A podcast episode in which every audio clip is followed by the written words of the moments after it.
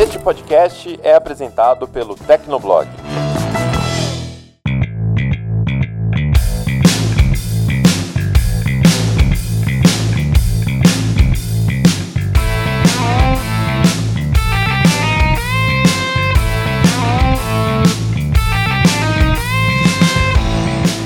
Ouvinte! Seja bem-vindo, está começando mais um episódio do Tecnocast. Eu sou o Thiago Mobilon. Eu sou o Paulo Riga. Eu sou o Lucas Braga. E o Barba sou eu. No programa de hoje, a gente vai falar sobre os lançamentos da Samsung no Unpacked, evento que aconteceu em São Francisco essa semana. Paulo Riga estava lá, né, Paulo Riga? Isso aí. E no segundo bloco, a gente comenta algumas coisas relacionadas a operadoras de celulares. Na Bahia, existe uma lei querendo proibir a validade de crédito em celulares pré-pagos e o Lucas explica pra gente se isso é bom de verdade. Então aguenta aí que a gente começa depois da caixa postal.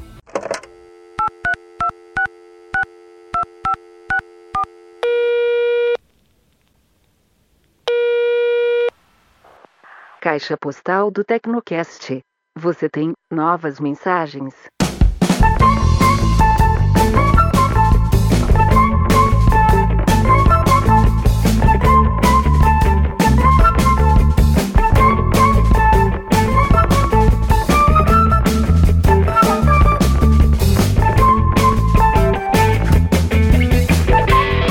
Esse Tecnocast é um oferecimento da Unicinos, que está com o processo de transferências extra-vestibular aberto. É isso aí, você que está interessado em fazer uma transferência para uma graduação da Unicinos ou até ter uma segunda formação, que é cada vez mais importante nos dias de hoje, tem uma oportunidade agora mesmo. A Unicinos tem cursos de engenharia civil, engenharia da computação, engenharia eletrônica, jogos digitais, segurança da informação, sistemas de informação e muito mais. E pro pessoal de humanas tem umas vagas aí para vocês também. O pessoal da Unicinos contou pra gente a história de um aluno deles, o Thiago, que não é o Mobilon. Opa! Pra, pra gente se inspirar. Ele cursou engenharia mecânica e sempre quis trabalhar com aeronaves. Inclusive, já era praticante de aeromodelismo, construindo drones por hobby. Já na metade do curso, o meu xará começou a pensar no TCC como um negócio. Ele ligou os conhecimentos de engenharia com o hobby de aeromodelismo e a oportunidade do agronegócio para criar uma aeronave de dispersão de defensivos biológicos, Iga. então, vamos explicar. Essa aeronave, ela dispara vespas do gênero tricograma que parasitam, ou seja, elas não matam o ovo da praga. E daí, as pragas não conseguem se reproduzir mais. Isso controla a qualidade da lavoura.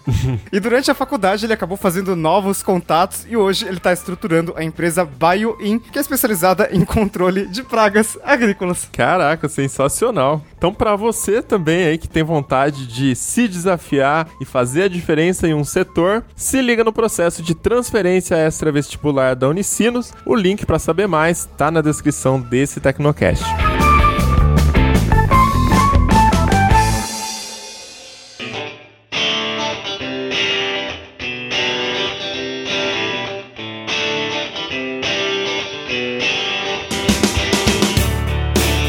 Caixa postal do Tecnocast. Se você não quiser acompanhar com a gente, pode pular episódio para 15 minutos e 9 segundos.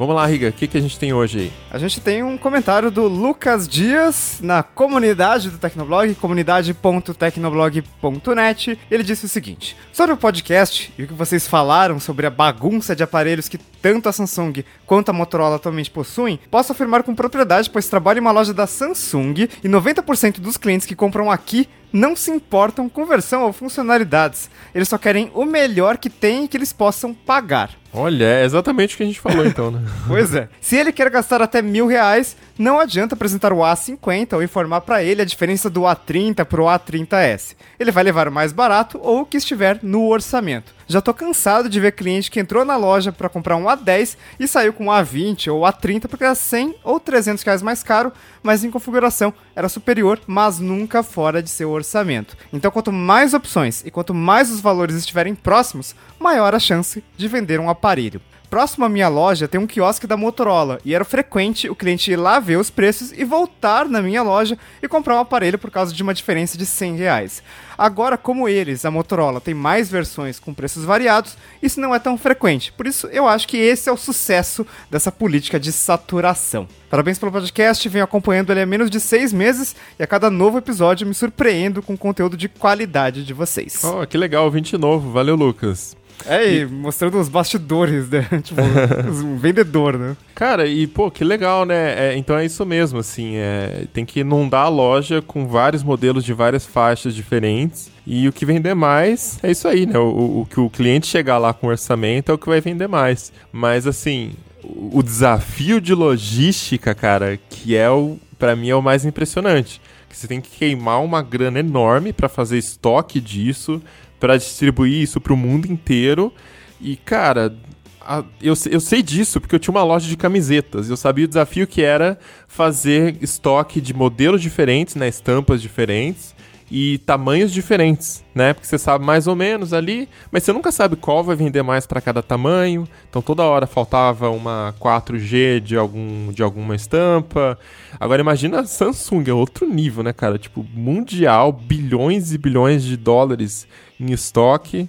O desafio é gigantesco. Será que a Motorola consegue jogar esse jogo aí? De igual para igual? complicado, né? Porque, tipo, a Samsung tem uma escala global, né? Então, para eles, cara. E, mas assim, para qualquer empresa, né? Não é tipo, vou criar a Riga Mobile, ah, é só botar um monte de aparelho e pronto, né? Ou é. vou ser a nova Samsung. Então, é, tem todo um desafio de logística e de marketing também, né? Porque você tem que divulgar esses aparelhos. Enfim, tem pós-venda e tal. Então, não é um negócio fácil, né? Como as pessoas às vezes podem achar.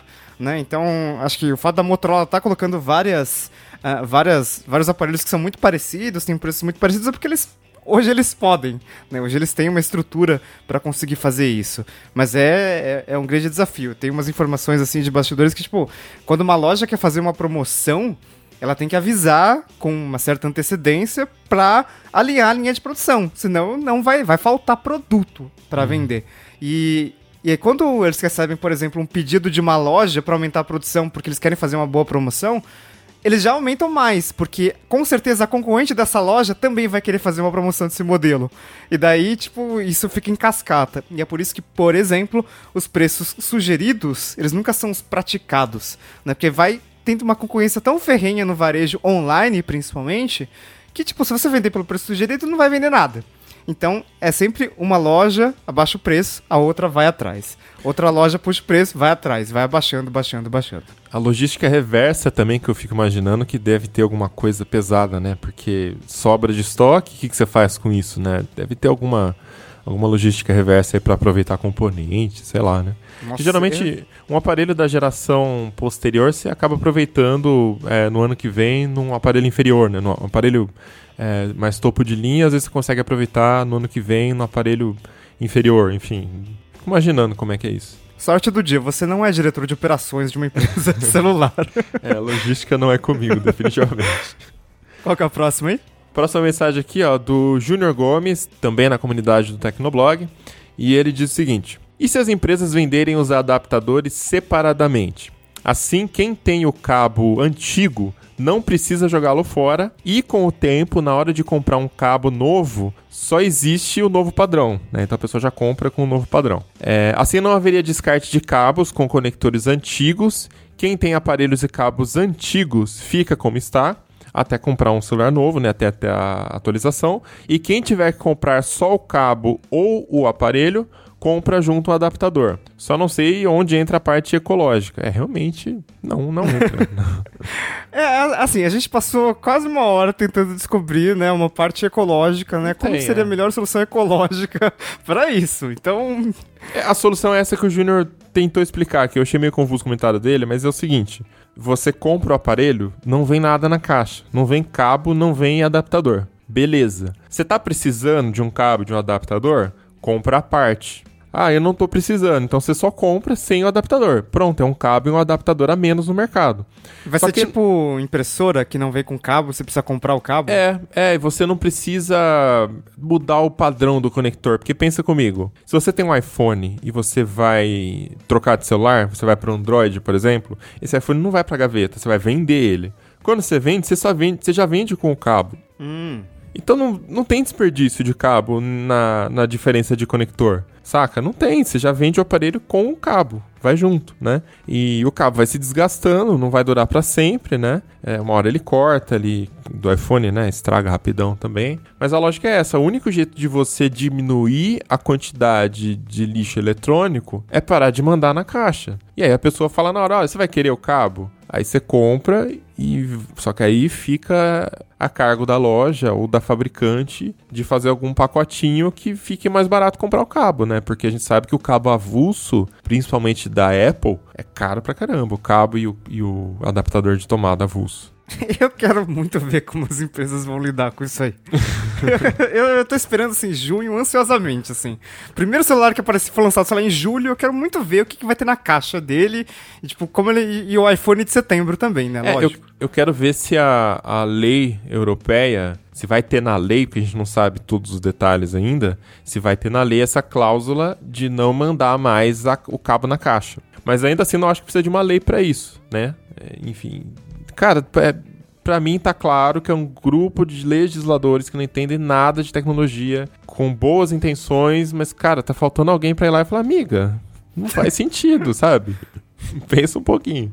Enfim, qual que é a última mensagem aí? Acho uma mensagem, uma mensagem é, um pouco indignada. Ih, do lá vem. Paradoxo do Quarto Negro. Ele comentou via Twitter, arroba Tecnocast ou hashtag Tecnocast, Puta, mas além de tudo é fake. dizendo o seguinte. Estava escutando o Tecnocast, em determinada parte fala-se que o Ubuntu não possui aplicativos. Não fui eu que falei isso aí, hein? Fui eu que falei. Então ele, então ele diz pra você. É pra mim, é.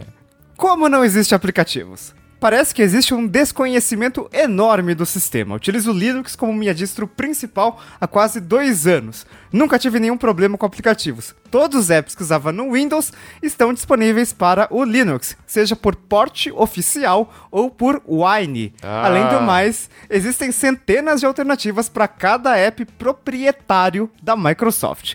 Falar que o sistema não possui aplicativos passa a impressão de que vocês não têm conhecimento nenhum do Linux e muito menos da comunidade que usa. Cara, bom, vamos lá. Primeiro, sua estatística é de umbigo.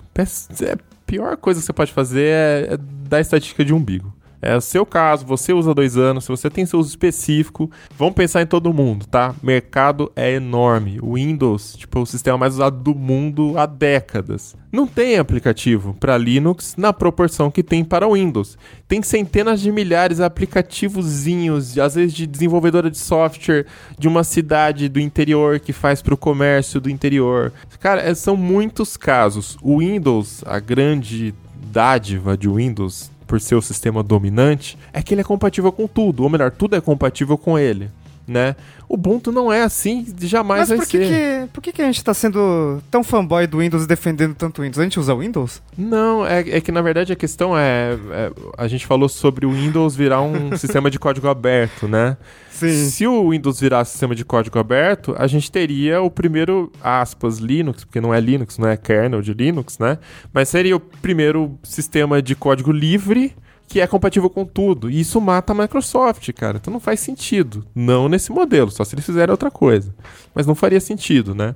Então, o, que eu acho, o que eu acho estranho é que as pessoas ficam muito indignadas com certas coisas. Tipo, nós dois usamos macOS. E se alguém falar, então, não tem tanto jogo pra macOS. Lógico, cara. tem, isso é, é. um fato. Eu não tenho o que discutir com relação a isso. assim. não vou falar A plataforma, quando tem lá o jogo pra PC, significa Windows, não significa Mac. É. E tá muito claro isso desde sempre. Eu não vou falar aqui que ah, tem o Wine pra Mac também, dá pra instalar o jogo. Cara, emulação tem perda de performance, é, tem bug, tem muito bug que acontece por causa da emulação. O sistema não foi feito para rodar emulado, ele foi feito para rodar nativo no sistema, né? Se for interpretar a linguagem para converter, queda de performance, bugs, é, alter- aplicativos alternativos a cada app da Microsoft. Alternativo não é app, alternativo é remendo. Ah, para você pode ser ótimo, perfeito. Para muita gente pode, para mim também é. Mas para uma empresa que tem, por exemplo, um uso pesado de planilha de Excel e de outros aplicativos da Microsoft aí. Cara, eles têm recursos às vezes que eles usam que não tem no alternativo, né? Eles têm o suporte da Microsoft nesses aplicativos, É, e eles precisam desse suporte, né? Eles pagam a licença para ter o suporte também. Então, assim, vamos parar de olhar para um big e vamos olhar para o mercado, né? É bem mais amplo do que o que a gente consegue ver com o nosso uso diário aqui. Depois desse desabafo, vamos lá para a pauta? Bora lá.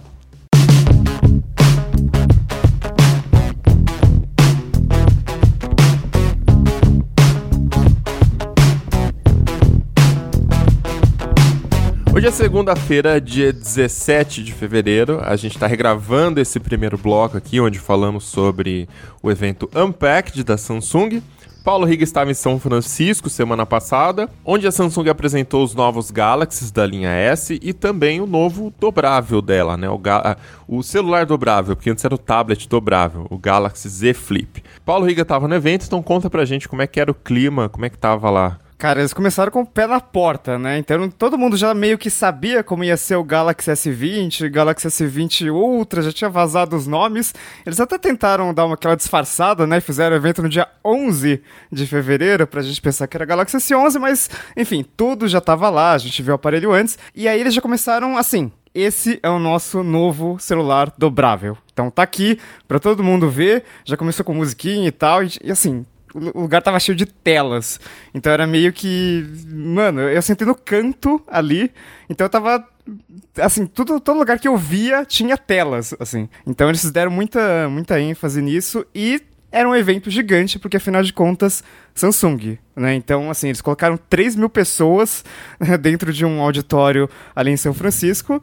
E, pô, quando você pensa em, sei lá, que empresa que faz evento grande de celular, né? Uh, a Apple, ela consegue colocar 5 mil, 5.500 pessoas na WWDC. Nossa, tem nossa desenvolvedores senhora. de todo o mundo, tem parceiros. Mas também tem funcionário. Tem pra puxar as palmas, né? Senão, né? Sim. tem, que ter aquele, tem, que, tem que ter aquele show. Mas, assim, evento de iPhone, por exemplo, que a gente já cobriu, é no Steve Jobs Theater, que tem 400 pessoas no máximo, não cabe mais gente. Então, assim, 3 mil pessoas pra ver um celular novo foi muito louco, assim. Mas são 3 mil pessoas que receberam um e-mail de convite ou foi um pessoal que, sei lá, traz mais dois aí, traz mais três, é, mas recebe mesmo? Não, é convidado mesmo? detalhes, ah. mas ah, assim, tá. É, é, é, tanta segurança de aeroporto, né? Porque você chega lá, tem que abrir a, a mala, e eles vêm, o que, que tem, né? Você passa por um detector de metal e tal, que eu acho que eles não pegariam pessoas aleatórias na é, rua, entendeu? É, é. Acho que, assim, a Samsung, empresa global, enfim, tinha muito parceiro, eu sei que tinha gente de operadora lá, uh, tinha muito jornalista, então, tipo, se você pensar que só no Brasil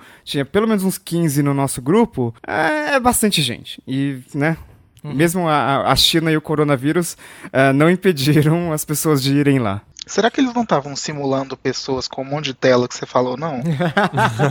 um monte de Será? espelho, né? Assim, eu acho que se tivessem pessoas é, simuladas lá, elas deviam sentar em lugares mais afastados e deixar os lugares melhores para mim. Então, assim, porque tava difícil, tava difícil. Bom, temos um elefante na sala aqui, né? A gente já vai entrar no tópico, que é o motivo pelo qual a gente está regravando, inclusive, esse bloco. Mas antes de chegar nele, eu queria falar sobre a construção geral do aparelho, né? Uh, a gente testou já o Galaxy Fold, acho que você está testando agora. Eu testei é, no lançamento, quando lançou aqui no Brasil. Tô com Aí, ele neste exato momento. Já, já tivemos contato também com os outros dobráveis, né? O Motorola Razr e o Huawei Mate X, né? E fica aquela sensação de que são protótipos, são aparelhos ah, sei lá, atendem uma parcela da, do público ali, não sei, mas não é um aparelho que dá para chamar de finalizado, de que foi bem pensado para usabilidade no dia a dia, né? É, e eu queria saber se pegando na mão ali, se ao vivo, se muda essa sensação, se o Z Flip, é, a construção é melhor, se já mudou um pouquinho essa impressão aí dos dobráveis. Cara, a primeira impressão foi muito boa, assim. E eles fizeram um evento, assim, de tudo para gerar uma boa impressão, né? Porque, caramba, primeiro que eles já começaram abrindo com o Galaxy Z Flip. E segundo que é, eles anunciaram uma nova tecnologia de tela. Então, um, um, dos grandes problemas que a gente tem em dobráveis hoje é que a tela é de plástico, né? Então, o Mobilon comentou aqui no, no privado, ah, mandei, tava testando o Galaxy Fold, aí fui dar uma olhada na tela, tava cheio de marca, né? Sim, é. Eu, eu fiquei uma semana brincando com o Fold. A hora que eu fui devolver, eu vi ele contra a luz assim e tava todo marcado, tipo, de unha. Porque eu tava jogando e, tipo, nem tenho unha. Acho que raspou um pouquinho só. E quando você vê, por exemplo, a, a Huawei, ela manda uma capa, como o, o Mate X, ela fica com toda a tela, ele fica com toda a tela exposta, né? Tem uma capinha ali, meio com uma flanela por dentro para proteger a tela. Então, assim, são telas frágeis. Por quê? Porque é plástico tem que dobrar, então plástico. A Samsung foi lá e colocou um Ultra Thin Glass, que é tipo um vidro ultra fino, e isso é bastante destacado, inclusive, nas campanhas de marketing. E, cara, é... E eles colocaram um aparelho para vender assim, já logo. Então o evento foi dia 11 de fevereiro e dia 14 de fevereiro já tá disponível para vender nos Estados Unidos, confiando, na Coreia do Sul. Confiando que vai dar bom, né? Na Espanha, na França. Então assim, foi uma clara resposta à Motorola, que a gente sabe que tá tendo os problemas de estoque aí, né? Lança, mas não lança, lança, mas ninguém consegue comprar. Só que foi lá e pronto. Tá, tá aqui, o nosso tá pronto. E quando eu fui pegar o aparelho, cara, é tipo ele parece um produto final. Ele, ele uhum. parece um produto que, assim, dá para pensar em comprar. Porque o Galaxy Fold, ele é, é, eu, eu, comentei várias vezes, inclusive com o pessoal da Samsung. Ele é o produto mais bacana que eu nunca compraria. Porque, Sim. cara, não, não, não dá, assim. Tipo, é legal ter uma tela gigante e tal, mas ele tem várias problemas, vários defeitozinhos, que no final das contas, assim, pro aparelho de 13 mil reais, é meio complicado. E o Z Flip não, cara. Ele é super bem acabado e a tela, ela, putz, ela é muito mais brilhante e o dedo desliza de uma forma que parece vidro. Infelizmente, não teremos a primeira versão desse Tecnocast, mas, cara, quando você desliza o dedo, bicho, ele, ele vai pro lugar onde ele tem que ir. então, essa é a frase que eu usei. Você chegou a estar com o Fold e o Z Flip ao mesmo tempo para saber assim, para sentir mesmo, nossa, essa tela aqui é diferente. Chegou Sim. a estar? Chegou? Ah. Sim, eu tive uma hora com o Flip Uh, e eu tava testando o Galaxy Fold, né? Eu já tava com o Fold. Então eu tava com o Fold no bolso, tava com o Flip, testei. E o Flip é, é, passa uma sensação diferente, assim. E a, e a dobradiça, assim, também passa uma sensação diferente, de mais acabada, de... Cara, ah, a, a, sensação do, da dobradiça do Flip, ela é diferente porque o Fold, ele só tem duas posições, né? Aberto e fechado. Ah, sim. E o Flip não, né? Então não tem, aquela, não tem aquela resistência, assim. Você abre até onde você quiser, aí você deixa lá. É verdade, aí, isso é bem legal. Tudo, você abre tudo. Isso isso é bem legal e diferente do, do, da Motorola, né? Que também. Eu não sei se só abre e só fecha ou se ele fica em todas as posições. Não, o Razor é só aberto ou fechado pois também, é. né? Então, é, assim. tem várias fotos do, do Razor, inclusive nossas, do Razor meio aberto, mas é porque a gente tava segurando com as duas mãos. Uhum. Porque, né? Se já que é dobrável, vou mostrar a dobra. Uh, mas o, o, o, Z Flip, eu acho que ele foi bom por causa disso também, né? Acho que a, a, a qualidade de construção, no geral, não só da tela, uh, passa uma impressão muito boa, assim, logo de cara. O hardware também é um hardware topo de linha, né? Então cê, a gente ficou com a sensação de que, pô, o dobrável parecia uma coisa meio do futuro ainda, né? Tem muitos problemas para resolver quando a gente via os outros dobráveis que já estavam no mercado. E aí, depois desse evento, a Samsung conseguiu transmitir essa ideia de que não, né? Já, já tá aqui, já tá funcionando bem e vão pro mercado, vão vender, que é isso aí, o futuro chegou. É... chegou até o primeiro teste de fato. até o primeiro. Não, depois do primeiro fim de semana já começou, né, velho? E Cara, foi... uma, coisa que é, é, é, tipo software, sabe? Assim, a gente nunca vai encontrar um, aquele bug antes de chegar na mão do usuário. Porque o usuário vai usar de umas formas, o usuário vai testar uh, fora do laboratório e vai começar a encontrar umas coisas, né? É, mas é que, na verdade, é um teste tão simples que cara, eles nem testaram. Eles sabiam do problema. Ou testaram, sabia, né? É, é, o que a gente tá falando é o seguinte: você, você que acompanha a tecnologia provavelmente já deve ter visto o vídeo, mas o Galaxy Z Flip fala que tem uma tela de vidro e não são duas placas de vidro com um vinco no meio é um componente que dobra. Então é um vidro dobrável. Foi isso que a Samsung alegou ter construído, né? Desafiando as leis da física aí. O que a gente acha que é o provável é que ela tenha colocado elementos ali de vidro dentro do, do polímero que vai na tela tal, enfim, e criou uma, um material novo, teoricamente mais resistente. Mas o primeiro teste que eu tô falando é um vídeo do canal Jerry Rig Everything. É um canal gringo né? E ele pega os aparelhos e ele detona os aparelhos basicamente para ver até onde os aparelhos aguentam. E ele Tenta comprou arranhar as telas, todas as telas, e não só as telas, mas também partes de metal. E aí, dá um ruído que assim, eu tenho que mutar o alto-falante, porque não dá, cara, não dá. É, é, eu não sei como ele se aguenta gravando, cara. Não, gente, é um, Mas- teste, é um teste de durabilidade. Vocês estão falando assim, detona como se o É, cara é que jogasse na parede, né, velho? Não, mas aí Dói tem um ouvido. alerta de gatilho pra quem tem gastura. É. E, no caso, o pessoal aqui no, no nosso Slack É. me ouviu aqui falando que agonia que deu ele pegar um estilete e começar a raspar o metal. É. Mas... a gente vai deixar o, o link do vídeo no, no, no Tecnocast, né, para o pessoal assistir inteiro. Mas basicamente o teste da tela, o que ele faz é colar um adesivo, escrever 1, 2, 3, 4, 5, 6, são os níveis de, é, de dureza ali, sei lá, da, da ponta que ele vai testar. Ele começa com uma ponta de plástico, uma ponta de metal e vai pegando algumas pontas mais é, agudas, mais afiadas, tal, para ver até onde a tela aguenta. Uma tela normal de vidro deveria aguentar até mais ou menos o nível 6 começar a riscar no nível 6 e aí pra cima já é normal ter risco. Essa tela da Samsung, já no nível 2, se eu não me engano, É. que era o nível de plástico Nível de- ainda, Exatamente. já tava fazendo risco. E risco não é risquinho superficial, é, é, é vinco. Vinco. é. Vinco na tela. Então não é vidro, né? Vidro não faz, não deforma dessa forma. Importante lembrar que a nossa unha, geralmente, ela tem uma, um nível de dureza nível 4. Então, assim, 2 é, é bem decepcionante. E, é, é, assim, é o mesmo nível de dureza que o Galaxy Fold e o Motorola Razr não aguentaram. E ambos é, são de plástico, a gente já sabia desde o começo que eram de plástico, né? Então, assim, já era, era esperado que o Z Flip fosse melhor do que o Galaxy Fold e o Motorola Razr. É, eu ia falar justamente essa questão dele riscar com a unha, mas eu acho que o que me preocupou mais foi em relação a alguns objetos mais pontiagudos.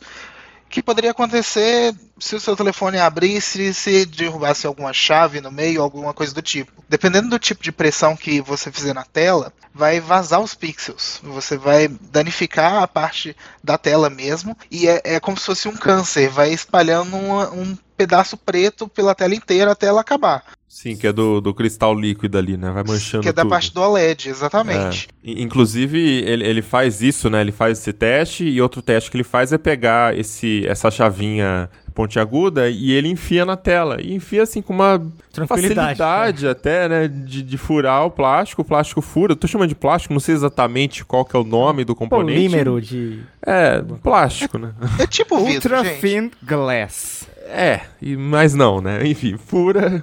E o vidro não fura dessa forma. Então, assim, continua no ar o desafio de conseguir fazer uma tela que tenha alguma resistência mínima, né? Porque não dá pra usar um aparelho com uma tela desse jeito. É, o Jerry ele deixou bem claro no vídeo dele que ele não acredita que isso seja vidro de jeito nenhum. E eu acho, assim, deixando claro que o canal dele é muito importante é, nesse, quesito. Não é um cara só que sai detonando, como o Mobilon falou. Mas assim, É, eu não falei de forma pejorativa. É, é.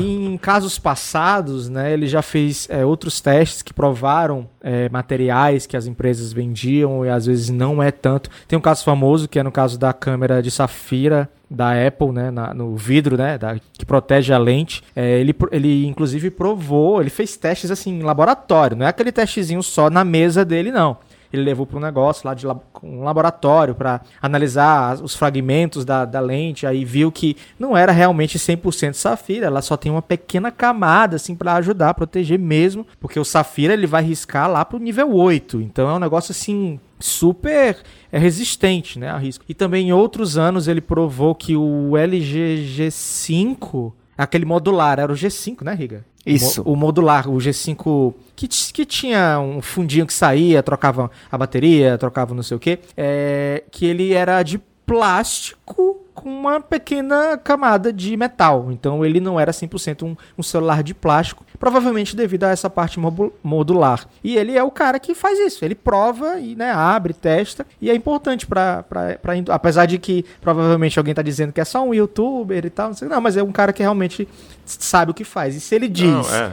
Se ele diz que não acha que tem vidro, eu acredito total. Acho que independente de ter ou não alguma coisa de vidro na tela, o importante é que não tem resistência, né? Então, é, esse teste de fazer um risquinho na tela era uma coisa até mais comum antigamente, né? Conforme foram surgindo os Gorilla Glass, a gente foi percebendo que o vidro já estava bem mais resistente. Aí vieram os testes de queda também, né? Ah, uhum. Ah, esse celular de vidro, então vamos testar a queda.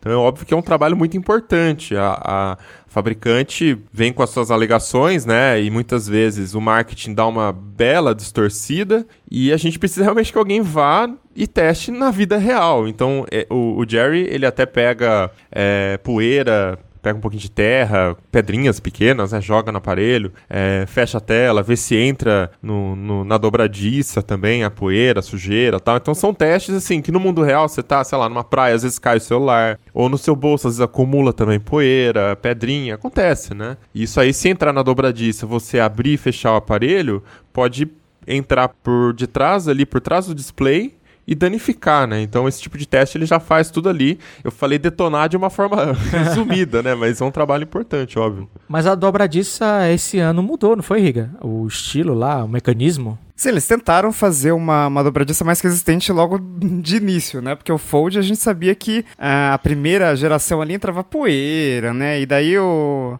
teve o fatídico caso do Verge, que foi botar uma argila ali atrás, né? Porque, ah, vamos filmar o smartphone em pezinho, né? Bonitinho e tal. Só que daí entrou uma parte da argila e quando ele abria ou fechava ali, é, a argila pressionava contra a tela e pá, parava de funcionar, né? Que Curiosamente, é, é, inclusive fazer uma linha de pixels mortos ali. E curiosamente, é justamente isso que acontece, né? É quando o Jerry Rig Everything coloca. Ele perfura a tela, né? Uhum. Com, com aquela ponta ali. Então, uma, uma linha de pixels imediatamente para de funcionar. Então, é, é, é justamente para proteger então o Galaxy Z Flip, pelo menos nesse ponto, né? Tipo, ele botou um monte de coisa lá, terra, sei lá que ele botou lá, e, e não entrou. Continuou funcionando perfeitamente. Então, mas assim, tem um caso que aconteceu já nesse fim de semana aí, que, que foi bem interessante, que foi o cara que ele recebeu os Z comprou e tudo, recebeu. E aí ele tirou ali a camada de instruções para de como usar. E quando ele foi usar, a primeira vez, afinal é um celular dobrável, foi dobrar a primeira vez. E, no, e vocês viram a foto, né? Ali a,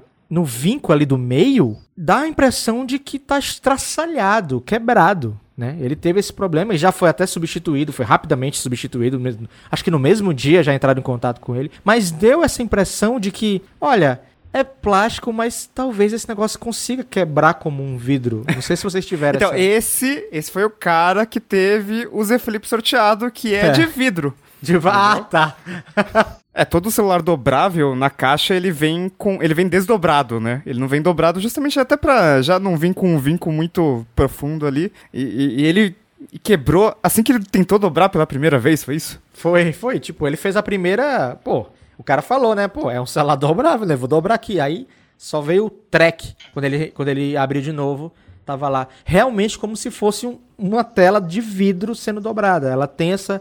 Então, assim, pode ser que seja uma leve camada, uma mistura, ou sei lá, talvez a Samsung tenha até misturado é, uma, algum componente de vidro aí, de sílica ou sei lá, para dar uma, um toque melhor, como o Riga disse, mesmo que tem esse toque melhor, né, talvez, mas sinceramente, às vezes eu me pergunto para quê, né? Só para é, é, esse é o desafio da física mesmo que a gente vai ter que ver como é que é, será que é possível resolver essa, esse impasse? Porque você precisa de um material que seja maleável o suficiente para você dobrar ele e ele não fazer pressão em cima da tela também, né? Porque aí pressionando com o aparelho fechado pode danificar o display e ao mesmo tempo o aparelho precisa ser resistente e duro para não para não estragar, né? Então assim, uhum. quanto mais de todos os materiais que a gente tem conhecimento hoje em dia, quanto mais você dobra, quanto mais duro for e você fica dobrando, tipo aqueles plásticos mais rígidos, ele vai esbranquiçando, né? E um vidro é. não dá, ele quebra. E, e aí você tem que ser mais molinho, beleza? Ele no máximo fica com vinco, mas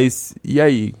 aí também vai vincar, vai, vai marcar com a unha, vai quebrar fácil. Então esse é o desafio, principal desafio para os celulares dobráveis, né? Como ser, como ter uma tela resistente que elemento você usa ali? Será que é possível? É, e tem outra coisa também, acredito eu, que o telefone vai ficar dobrado a maior parte do tempo. Você recebe o Galaxy Z Flip na caixa, ele está aberto. E como que será que fica é, ao longo do tempo um telefone ficar fechado aí em torno de 12 horas por dia fechado? Será que vai contribuir para aumentar esse vínculo? Provavelmente, né? É, eu acho que o principal problema é ficar dobrando e desdobrando também, né? Tem pesquisas que indicam que a gente costuma desbloquear o celular, tipo, 100 vezes por dia, uma pessoa comum. E, e aí você imagina desdobrar e dobrar 100 vezes por dia. É, eu fiquei com o Galaxy Fold por uma semana, né? E assim, ele tem aquela telinha externa, que teoricamente seria para você não ficar desdobrando tanto ele. E cara, para mim não dava para usar a telinha externa, porque Primeiro porque o celular é enorme, né? Ele é gordo, comprido, é, tem um queixo enorme, testa enorme, bordas enormes nas laterais. E a telinha, ela é funcional, porém ela é fininha. Então, ela é tão fininha que ela só comporta três ícones no dock ali na parte inferior. E, e, cara. Cara, eu, cara, eu consegui usar. Porque, assim, você. Essas pessoas que têm 1,93m. Elas têm umas mãos que, assim, tipo, com certeza o meu não consegue fechar a mão dele em volta do Eu não consigo fazer não isso. Não consegue, né, Moisés? então, assim, óbvio. Então, é, não, eu entendo, mas assim, é, eu achei até a precisão muito boa, ia falar do tecladinho para digitar, né? Eu achei a precisão muito boa até da tela, não sei se eles fizeram alguma melhoria ali na, na, na calibração, né, no mapeamento e tal, porque eu achei realmente a precisão muito boa para digitar. Porém, Cara, é muito ruim a experiência, porque o tecladinho é muito pequeno. Até a, a letrinha que aparece em cima, sabe? A hora que você toca e aparece a, a letra maior em cima pra você ver o que você tá digitando, é muito, muito pequeno. Então, assim, eu testei para mim, impossível, não dava. É, assim, não é nem uma questão de dar ou não dar, é uma questão de que você não se sente bem, a telinha apertada. Você não, não dá para ficar navegando naquilo. É, o Nanete até falou aqui no Tecnocast que o WhatsApp ele responde geralmente daquela telinha ali, né? É, mas, assim, não dá. Para mim, a usabilidade não é boa, sabe? Não é que se dá ou se não dá, a usabilidade é muito ruim. E para todo mundo que eu dei o aparelho e falei, brinca um pouquinho, as impressões foram às vezes, cara, essa telinha aqui não dá, né? É muito ruim. É uma telinha tão pequena, né? E, enfim, então assim, no final das contas, tudo isso para dizer que no final das contas, toda hora que eu ia usar, eu abria ele. Porque dobrado impossível. E aí abrindo também era bem desconfortável, porque é um tablet aberto, né? E, e aí, pô, não dá pra usar com uma mão só. Você tá andando, não rola, você tá no metrô, é meio, né, zoado tal, enfim. Então, esse caminho também não deu certo da forma como foi feito, né? Talvez algum mas, outro modelo. Mas tem mas... Seus, seus bons momentos, não tem? De navegar, ler uma, uma, uma Sim, matéria é, na internet, tirar aí, foto com aquela telona bonita. É o, é o benefício de um tablet, né? Uhum. Se você tivesse um, um, um, tablet pequeno, um iPad mini, sei lá, a sensação, quem já usou um tablet pequeno para tirar foto, a sensação é essa. Você tem uma, um campo de visão maior, né? Pô, parece que você vê mais detalhes na hora de bater a foto. É, então acho que é tipo isso, mas o aparelho ele é desajeitado. Outra coisa é que o, o botão digital fica na lateral, né? Ah, o sensor de impressão digital. E ele é bem fininho ali na lateral. Só que aí a, a dobra de cima, ela fica uns 2 milímetros para frente da dobra de baixo quando o aparelho está dobrado. É, não sei se consigo fazer vocês visualizarem isso. Mas a hora que dobra, a parte de cima fica um, dois milímetros para frente da de baixo. Então, até para usar sensor de impressões digitais, você fica meio perdido passando o dedo até encontrar ali, ah, é aqui que tá. E aí conseguir destravar o celular coisa que não acontece nos outros celulares. Então eu digo assim, na questão de usabilidade, o Galaxy Fold é um terror. Não dá para definir de outra forma. É por isso que, para mim, realmente é um protótipo que foi lançado para mostrar que a Samsung estava pronta para colocar no mercado o, o, primeiro aparelho com tela dobrável e fazer um baita marketing em cima disso, que foi o que eles fizeram. Vendas extremamente limitadas, preço extremamente alto, que é um estímulo para você não comprar o aparelho, justamente porque eles não têm condições de, de dar suporte ou de garantir que não vai dar problema, né? E, enfim, o, o Z Flip passou a impressão de que não, agora vai. A construção melhorou radicalmente, o aparelho, é, o hardware é topo de linha, assim como o Fold, mas o aparelho parece de fato um aparelho mais bem pensado, mais bem acabado. Não é um tablet que dobra, é um smartphone que dobra, isso também conta pontos, mas no final o problema da tela continua ali, né?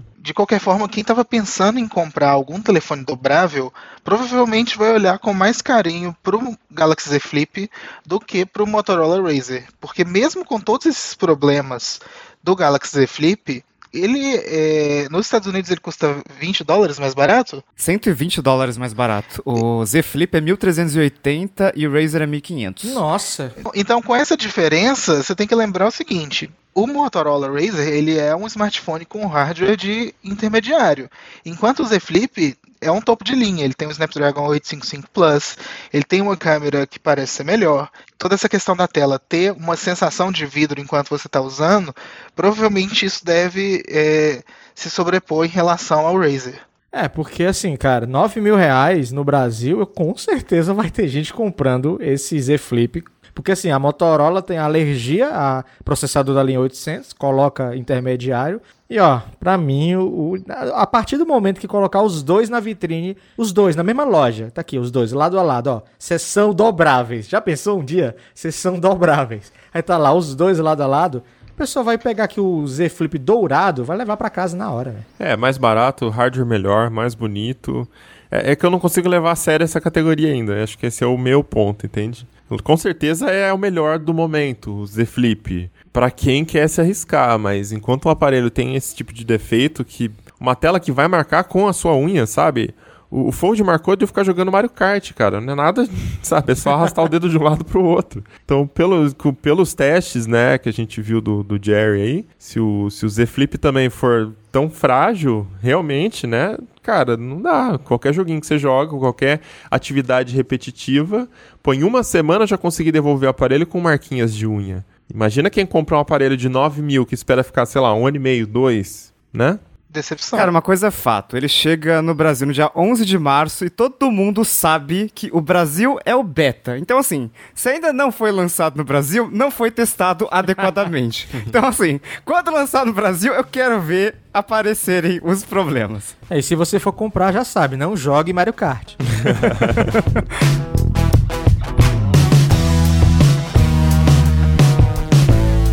E o S20, Riga? Vai, ninguém vai comentar sobre o S20? É, porque o S20 foi só incremental, né? Tipo, o que vocês vocês gostaram do, do S20? É, eu só achei interessante a mudança do nome, de sincronizar o ano do telefone com o ano de lançamento acho que foi uma coincidência o S20 ser lançado em 2020. Porque eu não acho que. Eu, eu sei lá, porque a, a, Huawei fez isso. Era o, é, o Ascend P7, depois P8, P9, P10, P20, P30 e esse ano provavelmente P40. Então eu, eu acho que assim, ano que vem não vai ter Galaxy S21. Vai ser Galaxy S30. É, Lady Moore, né? É, tipo, vai de 10 em 10 agora pra, né, tipo, Lady mostrar, Moore. olha, é. olha, olha o avanço que a gente teve. É tão Aí. avançado que aumentou 10 vezes aqui. Então, Unpacked 2021 a gente vai tirar a prova e eu vou colocar esse áudio pra saber se o Rega acertou ou não.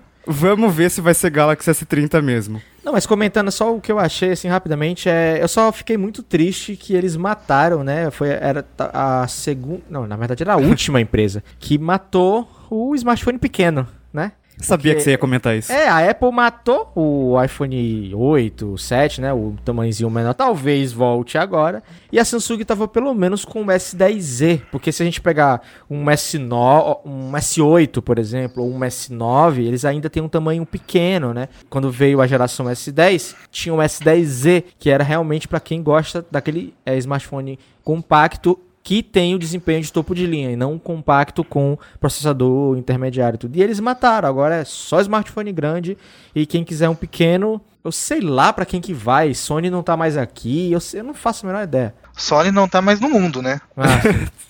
nem no Japão direito, né? Então. Mas assim, é, se você quiser uma, uma, tela pequena, você compra um dobrável. É, tipo vai ter Flip. Ser, vai ter que Olha ser aí. Flip, é verdade. é, mas é, o S20 não existe, né? Então a gente só tem os sucessores do S10 e do S10 Plus, que são S20 e S20 Plus, eles são assim, bigger, better, faster, stronger, então, atualização de especificações, mas tem umas coisas legais, do tipo tela de 120 Hz cara, isso dá uma sensação de fluidez muito legal, assim. Ah, quem já mexeu num iPad com tela de 120 Hz, com aquele ProMotion Tô mexendo tal? agora. É, é, é muito gostoso de mexer na tela, porque vai Demais, assim. demais. Eu, eu fico rolando a tela tal, você volta e rola de novo. e, tipo, é, parece que passaram manteiga na tela. Então fica, fica sensacional. E o S20 Ultra é o celular, assim, novo de verdade. né? é o- Porque é ele o, tem é o. novo topo de linha, é verdade. É o novo topo de linha da Samsung, assim como o Apple teve o iPhone 11 Pro Max, agora tem o Galaxy S20 Ultra, que é o que tudo tem de melhor tal, ele é melhor,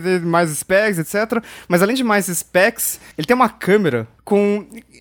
Essa parte é complicada, mas basicamente o zoom digital vai até 100 vezes. A Samsung chamou de zoom ótico híbrido de até 10 vezes. Perceba que não é zoom ótico de 10 vezes, é híbrido. E ninguém descobriu ainda exatamente, porque a Samsung não confirmou ainda, é, até quanto que é realmente a teleobjetiva do S20 Ultra. Olha, eu vou falar pra você que eu mandei essas, essas perguntas pra eles, tá? Eu tô aqui com as specs oficiais do S20 Ultra no site tanto global como o nacional e a câmera principal tem 79 graus de ângulo de visão e a telefoto tem 24. Se você for ver mais ou menos isso, isso daria pelo menos uns 3 vezes de zoom.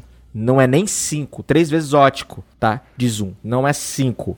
E ou seja, se ela partir do 3 ótico, a partir do 5 ela já é híbrido e o 10 já é híbrido de toda forma. Agora, o S20, a diferença é maior ainda, porque tem um botãozinho lá de 3 vezes de zoom, e aquele 3 vezes zoom já é híbrido no S20. Porque no S20 tem 79 graus de visão na câmera principal e 76 na telefoto. Ou seja, é quase a mesma coisa a telefoto da principal.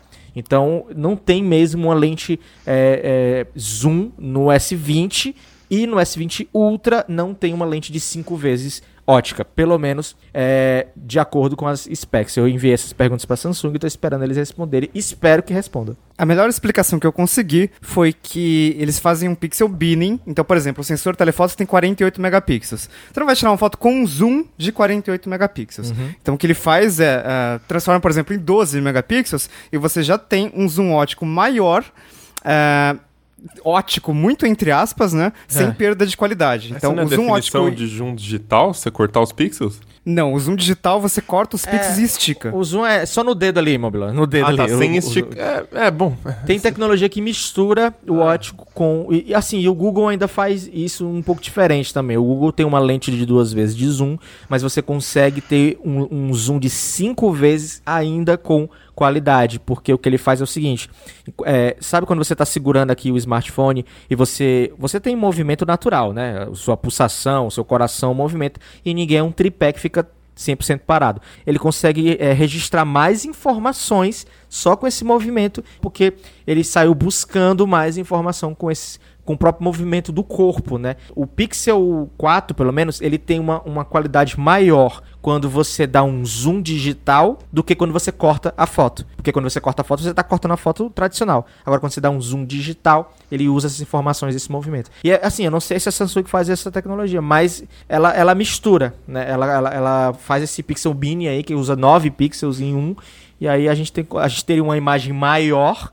né? Bem maior. E aí eu acho que ela, ela retira um zoom daí. Não sei. Então, tô esperando eles responderem, né, cara? É, vamos, vamos aguardar então a resposta da Samsung pra desvendar esse mistério aí. Mas tá, tá, tá, tá complicado mesmo. E review em breve, então saberemos se essa câmera com zoom é realmente boa de verdade, porque quem já viu o hands-on, já está lá no canal do Tecnoblog no YouTube, viu que a lente tem uma abertura meio pequena. Então vamos ver se à noite essa câmera com zoom funciona de verdade.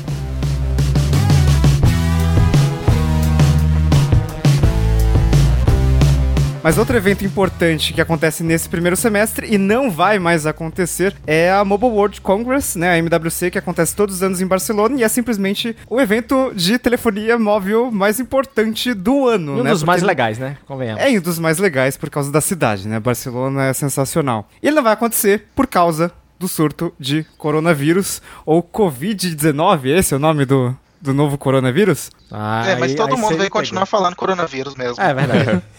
Coro- coronga. Coroavírus. Então, ao longo das últimas semanas, a gente viu eh, várias empresas cancelando suas participações na feira. Então, a primeira grande ali foi a, foi a LG, A LG sempre apresentava um G6, G7, G8 em Barcelona. Esse ano não vai mais ter. E aí foi questão de tempo até outras empresas cancelarem, né? Então empresas de telefonia, empresas de operadoras, né? Empresas de equipamentos de telefonia cancelaram também. Intel, Nvidia, que assim, quando a Nvidia cancelou essa participação, eu até imagino, nossa, mas é, é qual que é o interesse da Nvidia, né? Não, quando os Nokia e né? Sony cancelaram, nossa, eu fiquei, como assim? E, e a real é que assim, a MWC... Não, Nokia é muito importante. Não, não na parte de handset, mas a Nokia é uma fabricante de equipamento de rede muito importante para o mercado de telecomunicações. É, e para a MWC, que é um lugar de, de muitos executivos fazendo negócios, né? Então... Sim, os principais mantenedores da MWC são operadoras. E assim, o fato é que, por exemplo, empresas como a Nvidia, Intel, elas mais do que tudo elas são fornecedoras, né? E elas investem muito em tecnologia. Então, é, a, aquela parte que a gente vê de MWC saindo na mídia é uma parte assim, ó, tiquinho, 2%. Porque o que a, a, MWC, antes de tudo, é uma feira de negócios, né? Então, as empresas, os executivos vão para lá para conversar com os clientes, marcar reunião e tudo mais. E tá rolando até um burburinho de que muita gente, né? É, compra passagem não refundable, né? Não reembolsável. Então, é, o que acontece é que você não pode simplesmente, ah, ah, não vou mais para Barcelona, vou pegar meu dinheiro da passagem de volta e tal, e pronto. Não, não é assim. E fatalmente, se a pessoa comprou a passagem não reembolsável, a diária do hotel também vai ser não reembolsável. Ixi. Então, assim, já que a gente já tinha planejado esta viagem, eu tô rindo pra lá. Eu tô rindo aqui porque o Riga me, me livrou de um prejuízo. Ele está falando aí, ele me livrou de um prejuízo. Já que a gente já vai para lá mesmo, então a gente marca umas reuniões. Então vai rolar alguma coisa ainda em Barcelona, mas não vai rolar a feira, né? GSMA cancelou total. Uh, faz 15 anos que a feira é feita em Barcelona e a gente não sabe o que, que, vai acontecer com ela no que vem, por exemplo, né? Porque será que ainda vai ser em Barcelona? Será que ainda vai ser nessa época do ano? Às vezes uma, um, um baque desses pode mudar alguma coisa ali, né? Nem sempre foi em Barcelona. Será que a humanidade ainda existirá? é, não, é? não, mas agora falando, falando do lado de bastidores aqui, é, eu ia para ia ser a minha primeira MWC. É, eu tava totalmente assim no privado, eu tava conversando com o Mobilon, com o Riga e tal. Fiz o meu cadastrozinho e tudo, consegui patrocínio, blá blá blá blá blá blá. Era uma quarta-feira mais ou menos, eu cheguei pro Riga e falei: "Cara, ó, tá dando certo, vai rolar MWC, mas eu ainda tô aqui na dúvida porque começou começou a surgir ali, né, as primeiras é, empresas cancelando e tudo mais. O que é que você acha?" O Riga já falou na minha cara: "Não, vai flopar." Vai flopar bonito. Aí eu, não, mas calma. Não, e nessa, nessa daí só tinha cancelado LG e outra lá que eu nem lembro. Era assim, LG saiu. Ah, mas ainda vai ter Samsung, Xiaomi. Vai dar bom, vai dar, vou esperar. Aí deu quinta, cancelou mais, sei lá, mais umas três. Aí eu, meu Deus. Aí eu falei, Riga, qual a chance mesmo? Aí ele falou logo assim: não, 70% que vai flopar. Aí eu, ah, velho, vou cancelar. Aí já, já, já. Assim, eu ia comprar tudo na sexta. Então eu falei com ele na quarta. Na quinta começou, aí eu ia comprar tudo na sexta, desisti. Não deu outra. Na outra semana começou, aí saiu Nokia, aí saiu não sei quem, não sei quem, aí cancelaram. E aí Provavelmente eu ia pegar a passagem mais barata, que não dá reembolso. É, ia pegar hostel mais barato, que não dá reembolso. Eu ia ter um prejuízo bonito e graças a Deus o Riga me salvou desse prejuízo. Estamos aqui, né? Depois de trinta e tantos anos eu ia para MWC pela primeira vez, mas vamos deixar para 2021, né? Isso aí.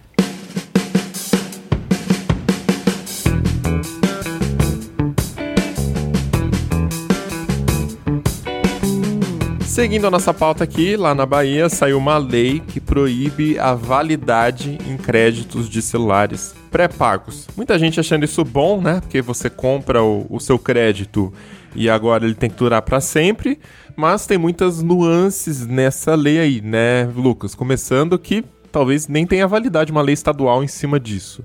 Bom, é exatamente isso.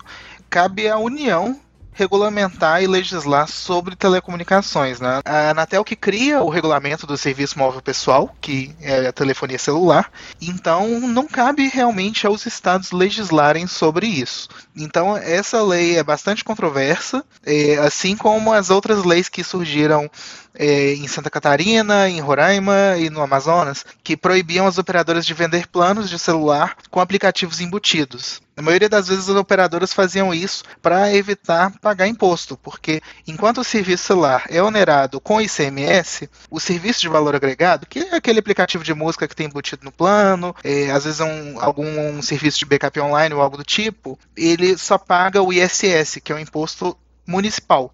Então os estados perdem a arrecadação com isso e é, querem é, realmente ter algum controle de volta. Inclusive, isso é um puta, uma puta manobra das operadoras, né? Que a gente não entende, né? Porque, ah, a gente assinou um plano de internet e tal, né? E vem, veio a conta, né? Ah, o plano de internet era, sei lá, 120 reais. E aí, do nada, dali a alguns meses, seu plano diminui pra 80, só que aí eles colocam 40 reais de serviço de, sei lá, Discovery Channel. E por que que isso aconteceu? Né? Porque o, o imposto do serviço é menor do que o imposto de telecom, então com isso eles economizam em impostos. É, mas vale ressaltar que isso está prestes a terminar esse tipo de manobra, porque existe já existem dois modelos de reforma tributária muito similares que estão correndo no Senado e na Câmara dos Deputados. O Alcolumbre, lá, o presidente do Senado, e o Rodrigo Maia vão criar uma comissão agora para eles juntarem essas duas propostas, né? É, elas são praticamente iguais, tem algumas diferenças pequenas. O governo também disse que vai mandar algumas coisas para tentar incluir na reforma, mas basicamente vai acabar esse tipo de coisa, porque você vai ter uma alíquota única, a mesma regra para bens, para serviços, para é, produtos, né? Então esse tipo de manobra acaba. É aquele exemplo que a gente citou até num podcast, num Tecnocast, que fica mais barato você fazer construção é, lá no canteiro de obra com tijolo e cimento, porque isso é serviço e serviço não tem tributação tão alta, do que você fazer construção com pré-moldado, que é muito mais rápido, é, a produtividade da economia aumentaria bastante, porque pré-moldado é feito lá na fábrica, logo é tributado como um, é, um produto. Né? Então, é esse tipo de manobra acaba, porque daí o imposto vai ser o mesmo, e aí a, a, a economia vai acabar girando em torno daquilo que é melhor, e não daquilo que economiza tributação. Se for aprovado esse ano, né? Mas sobre a lei da validade do, dos créditos pré-pagos, um argumento muito comum é o seguinte: uh, mas peraí, eu paguei pelos créditos pré-pagos da minha operadora. Então lá, fui lá, botei 30 reais de crédito. Então é meu. Então tá pago. Então não pode ter validade. Por que, que tem validade? Se eu colocar 30 reais na minha conta bancária, não vai sumir os 30 reais. Hum. Não tem hum. validade aquilo ali. Então por que que no celular precisa ter? Eu não acho que a equivalência é essa, mas vamos deixar o Lucas responder, vai. É, basicamente, é, as pessoas falam assim, não, coloquei aí os meus 30 reais, então eu tenho 30 reais para gastar. Mas a operadora tá ali o tempo inteiro disponibilizando sinal, gastando com energia elétrica da antena, gastando com link de fibra ótica é, e provendo toda a infraestrutura estrutura. Então, só o fato do telefone estar disponível é, já é realmente um parte do serviço da operadora. Então, as operadoras se defendem de que esse tipo de conduta de proibir validade de crédito pré-pago pode aumentar o valor do serviço. Por quê? Sem a validade, é, a operadora não vai conseguir, por exemplo, cancelar nenhuma linha. Se você tiver um centavo de saldo, você pode manter o telefone ligado o ano inteiro. Então ela está lá gastando dinheiro com antena, com energia e tudo mais. Você está lá recebendo as ligações e a operadora basicamente não vai ser remunerada por isso. Então, tem toda essa questão de que é, eles podem elevar o preço dos outros planos é, para poder suprir o gasto com os clientes inativos, mas que estarão ativos. Né? E, bem, é, as operadoras também, elas pagam um imposto, na verdade não é um imposto, é uma, é uma taxa, uma taxa anual por cada acesso, que é o Fistel. Então, é, só de você ter uma linha ativa, a operadora vai ter que pagar uma taxa anual para a Anatel. Esse dinheiro vai para um fundo da Anatel e por isso que acontece muito da limpeza de base próximo aí do final de ano, porque as operadoras desligam os clientes inativos, liberam as linhas para elas não precisarem pagar uma taxa sobre um serviço que não está sendo utilizado. Então, realmente isso aí também pode atrapalhar bastante é, na questão de valores dos planos disponíveis na Bahia. Ô, Lucas, você falou uma coisa que eu achei bem interessante e queria falar a mesma coisa, só que ao contrário agora, que é a questão do custo de oportunidade. A gente fez o Tecnocast sobre é, 5G, onde você explicou muito bem essa questão da limitação das antenas de celular. É, cada tecnologia tem uma, um certo limite de aparelhos, quantidade de linhas que conseguem é, ficar conectadas ao mesmo tempo na antena. Aliás, o seu próprio roteador aí, ouvinte, na sua casa tem um limite de conexões, tem um limite teórico, né, que eles falam que é, às vezes é 126, por exemplo. Mas é, tem o limite prático também, que é o quanto o hardware aguenta de fato, né? Nem sempre é a mesma coisa que o limite que está na especificação técnica. Às vezes o roteador trava muito antes do que isso. Para celulares não é diferente, né? Então existe a questão do custo de oportunidade. Você comprar o crédito e deixar o celular sempre conectado e não gastar nada é prejuízo para a operadora porque ela poderia ter alguém ali que estaria pagando uma mensalidade. Ela estaria usando de fato a antena e não estaria só ali, né? E eu tenho certeza que muita gente é, colocaria pouco crédito, ficaria um ano, dois anos com o celular conectado, porque você usa no Wi-Fi do trabalho, de casa, né? Não precisa usar o tempo todo é, esse crédito no dia a dia. Então é realmente a se pensar, esse custo existe e ele com certeza seria repassado para todo mundo, né? Se o crédito não tivesse validade, é, me parece que realmente o prejuízo poderia ser grande por conta do custo de oportunidade. Ela está deixando de ganhar, está deixando de arrecadar uma galera que pagaria a, a mensalidade para estar tá ali na antena. E essa, e essa antena está sendo ocupada por uma outra galera que não usa, logo a operadora teria que construir mais antenas. Então, um custo até mais alto de infra para manter isso. É, exatamente. E as operadoras, por meio do Cinti Brasil, não responderam se eles pretendem recorrer ou não em relação a essa legislação. Provavelmente vão, seguindo os mesmos critérios que houve é, na tentativa de derrubar os aplicativos em planos pagos, é, provavelmente deve ocorrer um, algo parecido para os planos pré-pagos sem validade. É, o autor da lei na, na Bahia disse que a premissa não era regular a telefonia ou as telecomunicações, e sim garantir o direito do consumidor e que existem entendimentos no Supremo Tribunal Federal que matérias dessa natureza podem vigorar. Então, realmente, é uma incógnita para o futuro. A lei já foi aprovada, vamos ver como que vai ser. Eu acho que o equivalente disso seria um Netflix da vida ou qualquer outro serviço de assinatura, sabe? Você paga para ter o direito de usar o serviço por um período de tempo. É, eu acho que não é muito diferente disso, né? É, é que a gente compra por crédito, mas na verdade já vem embutido o direito de uso da antena por um tempo, né? Então faz sentido. É, e não é como se um crédito de celular é, simplesmente sumisse depois da data de validade, porque você tem um prazo que você recarrega de novo e o mesmo crédito que você não utilizou, ele volta para o seu salto. Ele aumenta, né? Ele, ele aumenta. Soma, ele soma com a recarga. Ele soma com a recarga.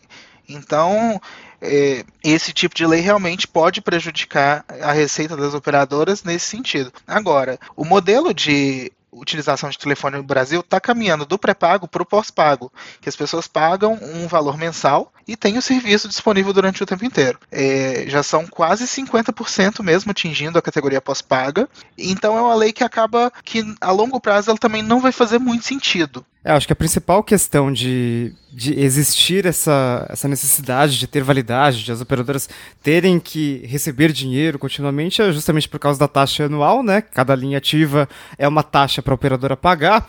Mas eu fico pensando, por exemplo, o que, que poderia fazer com que as pessoas não usassem mais, de repente, suas linhas de celular. E imagina um cenário em que o WhatsApp não exige mais um número de celular, que você pode ter um usuário do WhatsApp. E aí, o que acontece? As pessoas continuariam tendo suas linhas de celulares? Eu acho que muita gente ia cancelar, cara. Você diz para usar só no Wi-Fi? Sim. É. Mas, então você tá deixando implícito que as pessoas só têm o número de celular por causa do WhatsApp. Acho que uma parcela relevante tem por causa disso. Uma parcela bem considerável, inclusive pessoas de baixa renda aí, classe C, D e E, principalmente D e E, tem muita gente que só usa o telefone no Wi-Fi. Vai para casa do vizinho, sai na rua atrás de, de rede aberta. Mas aí então elas não estão elas não estão com a linha ativa. Às vezes até estão com a linha ativa, com crédito vencido, mas quando a linha está para expirar, ela vai lá e faz uma recarga. Ah, entendi. Porque a operadora é obrigada a mandar aquela mensagem, ó, se você não recarregar, a sua linha pode ser cancelada e tal. Então, a partir... aí nesse momento a pessoa pode recarregar, uhum. e daí pronto, a linha não vai mais ser cancelada, ela está protegida. Mas nesse período que ele não pagou, que o crédito expirou e tudo mais, ele consegue continuar recebendo ligação? Recebendo sim, só fazer e usar a internet que não. Ah, entendi. É, de certa forma, dá na mesma, né? É, depende realmente do, do, de qual recarga que ele vai fazer, é, porque cada recarga tem um tempo de validade específico. A duração mínima é de 30 dias, e dependendo do que você recarregar, pode durar até mais de dois anos. É, eu digo, o custo já está diluído na rede, porque a pessoa ela já não está pagando mensalidade, ela está dando o custo de ter o celular pendurado na rede, e a limpeza é uma vez por ano, se a pessoa recarrega uma vez por ano para manter a linha ativa, entendeu? A, a lógica? É, dá mais ou menos na mesma. É, é, basicamente isso. Inclusive, tem um plano de operadora, é, o Vivo Easy, por exemplo, ele é tudo que o governo da Bahia queria, porque ele é um plano sem validade. Enquanto você tem saldo, a sua linha continua disponível. Então você compra, por exemplo, 3 GB de internet. Não importa se você vai usar durante um dia ou um ano. Se você tem 3 GB de internet, a sua linha permanece ativa. Nesse momento, tem vários bots ouvindo esse Tecnocast postando código de indicação do Vivo Easy, inclusive aí nos comentários do TB Comunidade. Bom, enfim, a lei é isso, ela já foi aprovada, já foi sancionada, na verdade. É, então, realmente é uma questão de tempo para a gente ver se os operadores vão reagir contra isso ou não. Provavelmente teremos alguns episódios similares em 2020, porque gente querendo legislar sobre telefonia em estado não é uma novidade e eu acho que nunca vai deixar de ser. Então é isso, vamos chegando ao final de mais episódio do Tecnocast. E aí, o que você achou desses lançamentos? Inclusive, essa pauta da lei né, na Bahia, óbvio, deu muito o que falar lá na comunidade. Acessa lá então e deixa os seus comentários pra gente ler na próxima caixa postal comunidade.tecnoblog.net. Você também pode postar a sua opinião no Twitter usando a hashtag Tecnocast ou se você for das antigas, manda o seu e-mail para tecnocast@tecnoblog.net. Chama a gente nas redes sociais também, todas elas arroba Mobilon, arroba Paulo Riga, arroba Lucas Braga, arroba Barba com três as no final. Então é isso, a gente fica por aqui, voltamos com outro episódio daqui 15 dias. Até lá. Falou. Tchau, tchau. Falou!